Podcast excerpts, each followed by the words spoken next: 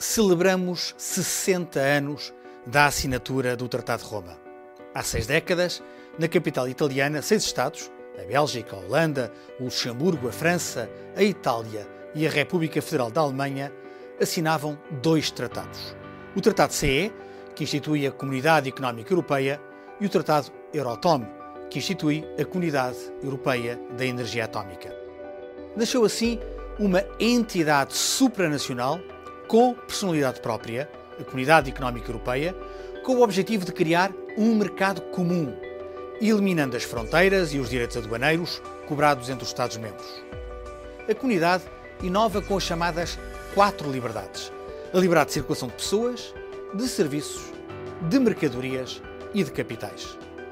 A abolição de centenas de barreiras técnicas, jurídicas e burocráticas que entravavam o comércio livre e a circulação entre os países, permitiu a expansão dos negócios das empresas, reforçou a concorrência e contribuiu para baixar os preços e aumentar as possibilidades de escolha dos consumidores.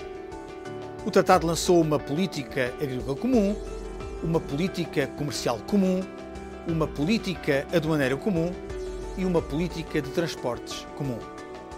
No plano político, surge o triângulo institucional composto pelas três principais instituições comunitárias: a Comissão Europeia, o Parlamento Europeu e o Conselho. É lançado o BEI, o Banco Europeu de Investimento, e previsto pela primeira vez o Fundo Social Europeu. Em 60 anos, passamos de 6 para 9, e depois 10, 12, 15, 25, 27, e somos hoje 28 Estados-membros numa União que deixou de ser apenas um projeto económico. Hoje, os desafios são outros, mas não menos importantes. E o texto do tratado mantém-se atual quando refere o objetivo de confirmar a solidariedade que liga a Europa.